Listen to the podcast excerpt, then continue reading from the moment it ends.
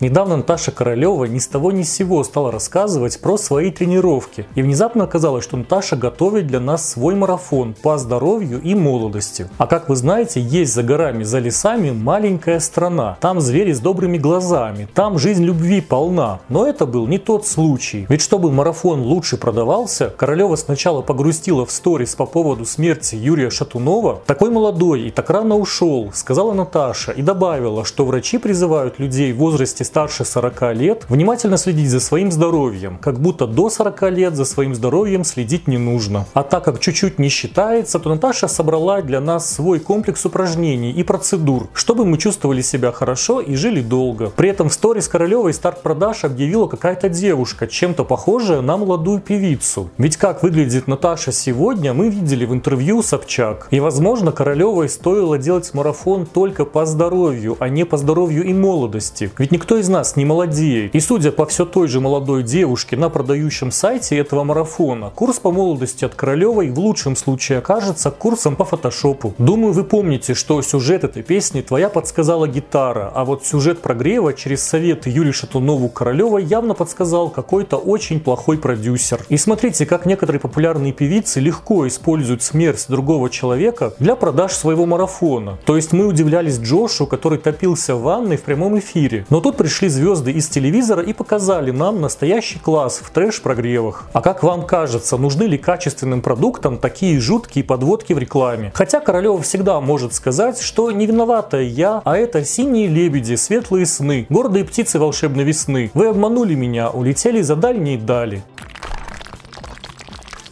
И давайте немного про Джоша, который на выходных воскрес. Как вы помните, Джош, он же Юра, больше года назад топился в ванной из-за плохих продаж курса. И после его утопления на связь вышла мама Джоша, которая собирала деньги на всякие балагурства, например, на суррогатную мать, которая выносит в себе сына Джоша. И вот вдруг, как ни в чем не бывало, Джош в красном костюме пришел на свадьбу своего брата. А мама Джоша сидела в розовом платье на первом ряду. Мне даже показалось, что увидев прогрев Наташи Королевой, Джош понял, что что его прогрев больше не самый жуткий, и уже можно всплывать. Хотя, зная маму Джоша, она может заявить, что это был не Юрочка, а его незаконно рожденный брат-близнец. Так что мы, конечно, порадуемся, что у Юры все хорошо, но нет всего сердца. Ведь нам опять могут начать доказывать, что Юра все-таки утопился, и снова будут просить деньги. А эту новость хочется закончить цитатой классика. «Ой, не сладкая капля-капелька, я бы плакала, только надо ли». Привет, подруги и друзья, как у вас дела? Здорово, что в прошлом видео вы заметили только очки и некоторые изменения в монтаже. Кстати, очки я ношу довольно давно и зрение испортилось не из-за просмотра блогерских сториз. Обязательно подписывайтесь на канал, потому что это весело. Также в Телеграме выйдет дополнительный эксклюзивный видеокусочек из этого ролика. Как бонус за то, что вы подписываетесь и на другие мои соцсети. Ссылка на Телеграм будет в описании.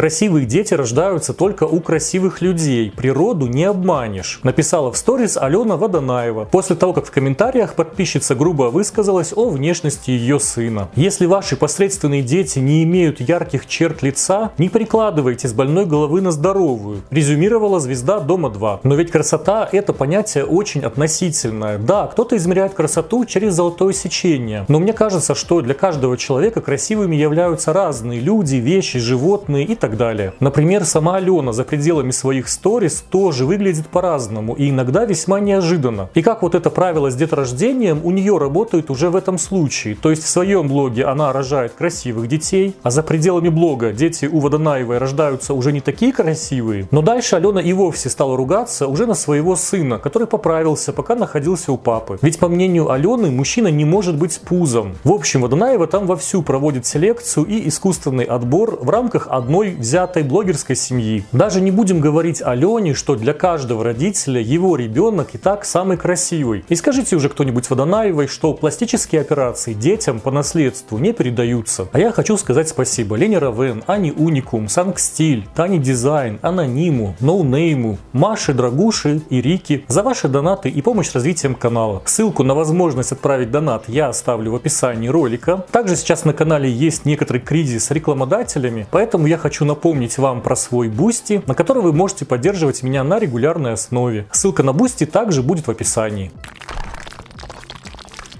Стилист Карина Нигай решила отвлечься от моды и внезапно ударилась в тему финансов. Так у Карины возникла задача создать себе пассивный доход, поэтому она решила инвестировать почему-то в криптовалюту. А своими ценными знаниями она не могла не поделиться с подписчиками, и пока многие волнуются из-за падения курса криптовалют, Карина продает свой криптомарафон с бесценными знаниями. Ведь по словам Карины, сэкономив деньги на этом обучении, вы потеряете больше, чем потратили бы на этот марафон. Хочется верить, что Карина поделится этим марафоном со своим молодым человеком Владом, который из-за неграмотного управления финансами за пару месяцев накопил долг в 2 миллиона рублей. В итоге Влад даже не сможет полететь с Кариной на летний отдых, потому что у него сейчас много работы, ведь парню нужны деньги. А ведь он мог просто иметь пассивный доход в криптовалюте и не работать вовсе, если бы вовремя купил у Карины ее волшебный марафон. А вы бы какой марафон купили у Карины Нигай? По стилю или по криптовалюте? Напишите в комментариях. Акуна Матата недавно интриговала подписчиков каким-то важным решением в своей жизни. И по словам Мататы, это решение далось ей нелегко. В итоге оказалось, что Акуна Матата решила уволить всех своих друзей и родственников из своих бизнесов. Причину Матата не называла, но намекнула на очередной нож в спину от кого-то из близких. И сколько там уже этих ножей в спине у Мататы, точно неизвестно. Также Акуна объявила об открытии общества с ограниченной ответственностью, потому что ее ИП исчерпала лимит доходов доходов. А так как разные проекты Мататы были оформлены на разные ИП, возможно, она все-таки учится на чужих ошибках. Поэтому решила не заниматься дроблением бизнеса и объединяет все фирмы в одну. И пока Матата пытается избежать проблем с налоговой, Сергею Бойцову это сделать не удалось. Сергей уверяет, что так сильно увлекся работой, что забыл подать декларацию. От Сергея даже ушел бухгалтер, потому что просто не смог дозвониться до инфлюенсера. Сергей сознался, что игнорировал бухгалтера, так как создавал курс по фитнесу, а также проводил время время с бабушкой, отдыхал на Мальдивах, тренировался и вел блог в четырех соцсетях. И все это время Сергей удивлялся, как же он все успевает. Можно было даже курс по тайм-менеджменту выпускать. Но, как оказалось, успевает он не все. И теперь у Сергея заблокирован счет, а также его ждет штраф и неоплаченные налоги. Расскажите в комментариях, как вы в своей жизни все успеваете. Я же хочу сказать вам спасибо за то, что лайкаете новые видео. Это действительно помогает роликам с продвижением.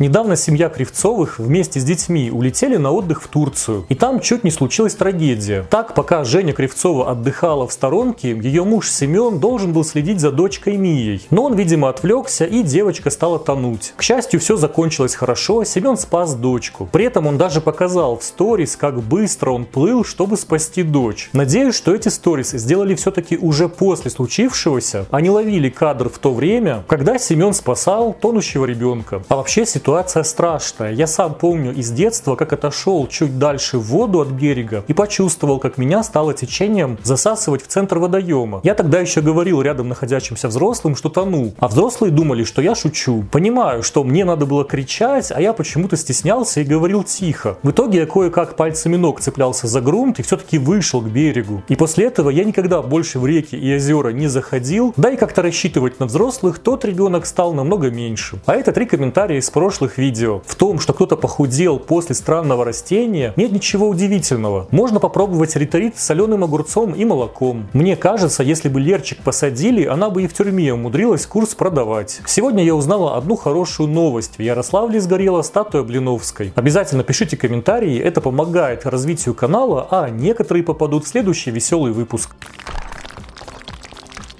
Примерно в одно время с Кривцовыми в Турции отдыхала и Настя Шардакова. После расставания с парнем-иностранцем Шардакова часто упоминала его в сторис и даже рассуждала про их гипотетическую встречу. И вот, наконец, они смогли повидаться. Бывший парень Насти приехал в Турцию к ней и к их общему ребенку. Но не все прошло гладко. Сначала бывший парень должен был забрать Настю и ребенка из отеля, чтобы они вместе поехали в торговый центр. Но молодой человек немного просчитался и взял в аренду скутер. Ехать в торговый центр на скутере с полуторагодовалым ребенком Настя отказалась. Правда, потом взрослые все-таки прокатились вдвоем, а в конце вечера бывший парень Насти раскритиковал ее за откровенную одежду, но при этом похвалил ее фигуру. Еще Настя возмущалась, что в их последнюю встречу молодой человек стал трясти сонного малыша, а потом поставил его голыми ногами на каменный пол. Но это не все причины недовольства Шардаковой своим бывшим. Так, до приезда в Турцию он просил у Насти деньги на билет. Также парень просил оплатить ему вход на пляж отеля. Под конец отпуска Шардакова настолько была в шоке от своего бывшего парня, что, наверное, радовалась, что он все-таки бывший. А у вас есть интересные бывшие? Расскажите в комментариях. Алекса Калмыкова рассказала, что во время планового чекапа организма у нее в легких обнаружили изменения. Дополнительные обследования подтвердили серьезный диагноз. Но Саша приняла ситуацию и решила начать лечение с психосоматики и гомеопатии. Сам диагноз она не озвучивает, чтобы не столкнуться с критикой подписчиков. По словам Саши, ее диагноз говорит о реакции организма на страх смерти. Я поискал в интернете, что психосоматика говорит о реакции организма на страх смерти. Но диагноз Алексы так и не нашел. Может оно и к лучшему. Но вот если Алексе на себя все равно, то надеюсь, что она хотя бы своих детей психосоматикой и гомеопатией не лечит. А вообще у этой истории есть два финала. Либо Калмыкова чудом исцелится и выпустит об этом курс, либо не исцелится, а может даже случиться что-то непоправимое. Не знаю, жалко ли мне таких инфлюенсеров или нет, но вот детей точно жалко. Два года назад Саша Митрошина решила пойти на танцы, чтобы перестать стесняться и, цитата, «выпустить наружу игривую девушку». В итоге Митрошина настолько раскрепостилась, что решила танцевать везде, даже на своих суперполезных форумах. И недавний прожектор постигла та же незавидная участь. В этот раз Саша танцевала о себе и о своей разрушенной жизни. Осталось узнать, что же жизнью Митрошиной не так. И по словам Александры, танцевать на серьезных конференциях она начала по нескольким причинам. Во-первых, это интересно интересно. Во-вторых, это красиво. В-третьих, танцы – это своеобразная конкуренция за внимание. В-четвертых, я бы добавил, а кто вообще сказал, что мероприятия Митрошины серьезные? Там обычно происходит какой-то балаган, и танцы очень вписываются в это действие. Также танцами Саша добавляет больше смысла и глубины в свои выступления. Видимо, без танцев мысли Митрошиной не такие глубокие. При этом полезным ораторам, чтобы их слушали, не приходится превращать свое выступление в цирк. А если Митрошиной на свои доклады приходится заманивать людей плясками, возможно, стоит задуматься над смысловым наполнением своего доклада. И как вы помните, продюсер Митрошиной очень любит петь во время форумов. Так что нам осталось только подождать, когда уже Митрошина станцует под песню Армановны. Подписывайтесь на канал, посмотрите также вот эти видео. Всем пока!